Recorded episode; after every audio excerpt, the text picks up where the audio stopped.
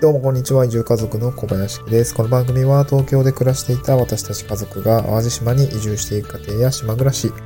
田舎でフリーランスとして生きていく様子をお送りする現在進行形の脱サラ田舎移住ドキュメンタリーラジオです。はい。と今日のトークテーマはですね、まあちょっと普段、普段というか最近やった出来事なんですけれども、えっとですね、地方移住であの、車で15分圏内に海と山がある暮らしをして変わったこと参戦というような内容でお送りをしていきたいと思います。はい。まあ私ですね、まあ地方移住で淡路島に移住をしたんですけれども、えまあ今住んでるところが、まあ本当に車で、うんと多分5、6分で海、えっと15分で山っていう感じなんですね。で、そういうところに住んででいるんですけども、まあ移住をしています。移住してきました。で、まあ、その前はどこに住んでいたかっていうと、えっとですね、もう7年ぐらい東京に住んでました。あの、仕事、なんだろう、仕事を、就職を機に東京に来て、最初は板橋区に住んでたんですね。23区内の、まあ、板橋区っていうところに住んでまして、その後は、まあ、妻と結婚して、えっと、東村山市っていう、まあ、東京の西側ですね。の方に住んでいました。で、まあ、一貫して職場は高田、えあ、一貫してないか、あのまあ、最初は池袋、あの、同じ会社ではあったんですけども、ちょっと事業所がいくつかあって、まあ、最初池袋に、の事務所に行って、まあ、その後高田馬場に、まあ、本社が移転をしまして、高田馬場で働いていて、まあ、最後の 2, 年2年ぐらいは新宿でお客様先に常駐をして、まあ、ずっとシステム開発をしていたっていう感じなんですけれども、まあ、なので本当に東京で仕事をずっとしていたっていうような感じでございます。まあ、なので、海に行こうと思ったら、どこなんだろう？お台場？お台場とかが近いのかな？ど、わかんないね。なんだろう。まあ、東京湾が近いのかな？にもあるし、だから、また電車で1時間ちょっとぐらいですかね、かかるし、まあ、山は、まあ、高尾山とかなんですかね、一番近いのはね、ちょっと、あんま行ったことないから、あれなんですけど、まあ、キャンプとかで行く山は山梨とかなんで、ほんと1時間半とか、あの、車でかけていく感じなんですね。だから山と海って結構遠いような感じだったし、東京にいたら本当山と海って山はね、キャンプ好きだから行ってたんだけど、海自体は本当に、あまあ行かないですね。まあ行かない。で、まあ、東京では正直あの、システムエンジニアとして働いていたので、やっぱ画面をずっと見ている仕事で結構ね、それが、まあコロナの影響で在宅勤務が丸1年間、あの家にずっと引きこもっているっていう、あの生活になった時に、まあ結構ストレスだったんですよね。結構ストレスだった。なんか、なんだろう、仕事がきついもまあまあ、まああるんですけど、なんだろう、人間的にきつかったんですね。なんかこう、ね、都会の中に取り残されていくっていうか、家の中にずっといるっていうか、なんかそういうのはね、えっと、ちょっとしんどくなってきたんですね。長、長年、こう、長年というか、まあ、一年間がっつりこう、閉じ込められた生活になってると結構きつかったんですね。で、まあ、地方移住してみてですけれども、淡路島で、本当にね、海まで5、分、山まで15分っていう感じになって、変わったことが3つあったので、今日はお話をさせていただきました。前置き長くなったんですけども、まず一言で言うと、ストレスが減ったですね。これはストレスが減りました。これまあ、地方移住で、まあ、環境も変わったし、仕事も変わったっていうこともあって、まあ、まあ、フリーランスになったっていうのも大きく起因はしてるかもしれないですけども、まあ、なんていうね、仕事をやってる時にもう山すぐ近くに見えるんですよね。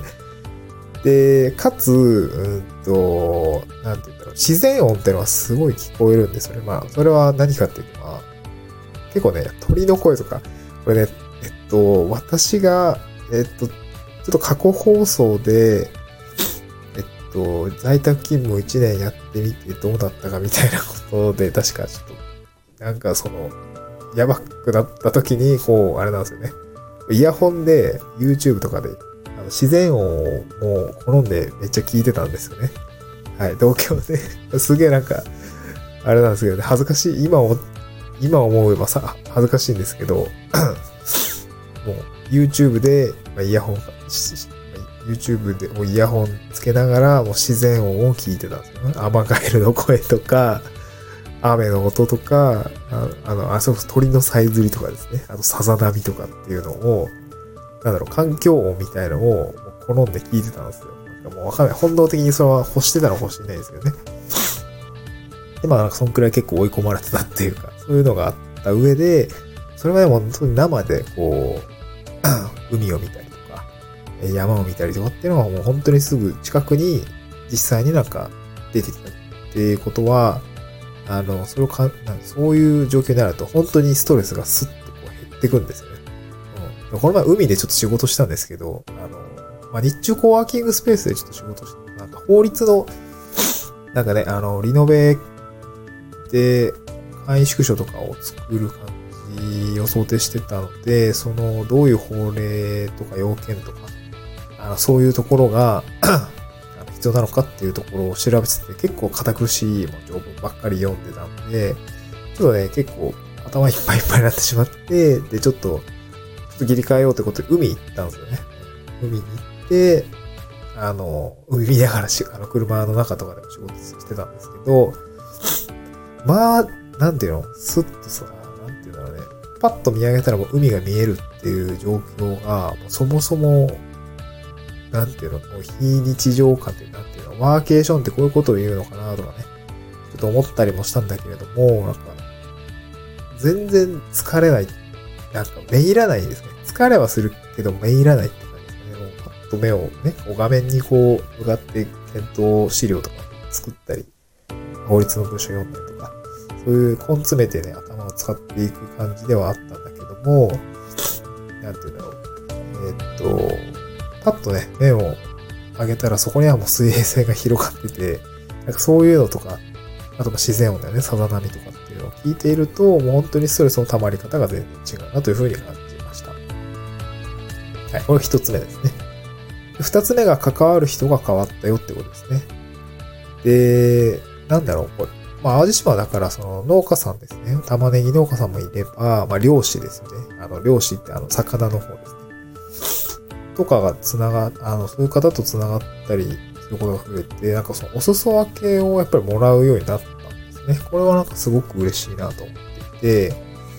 まあ、本当に玉ねぎとかをね、今日もらったりもしたし、まあ、あと、あれかな。あ、レタスですね。レタス。淡路島レタスも、あの、有名というか、作っ、農家さん多いんですけど、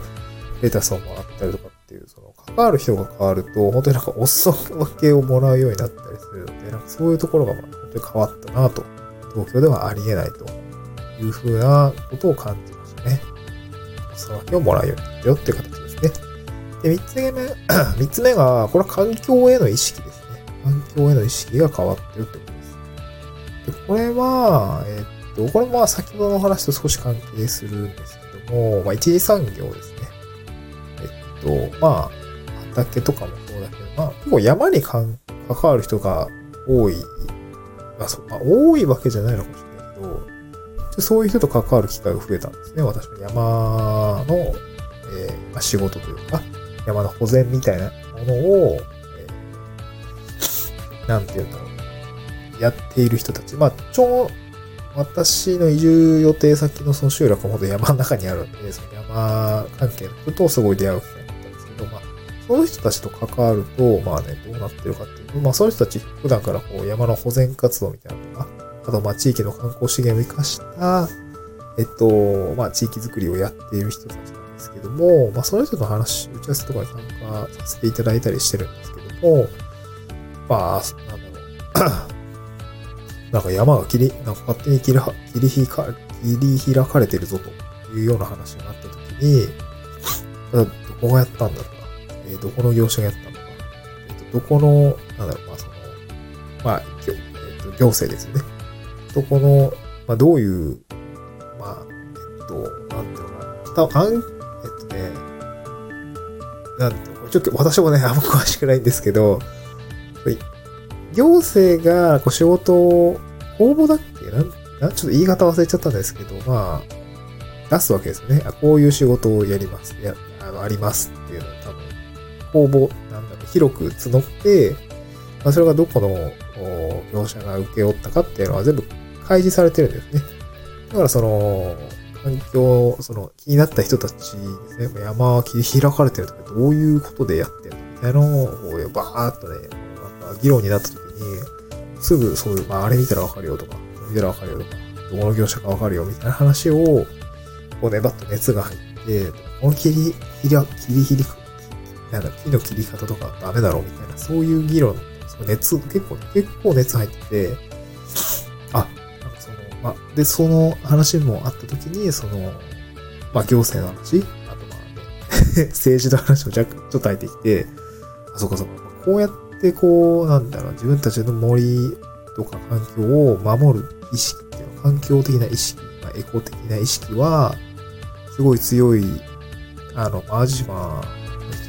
結構強いのかなと思って、まあ、まあ、そう、少なくとも私の周りは強くて、ね、そういう人たちとか関わってると、やっぱり自分もね、あ、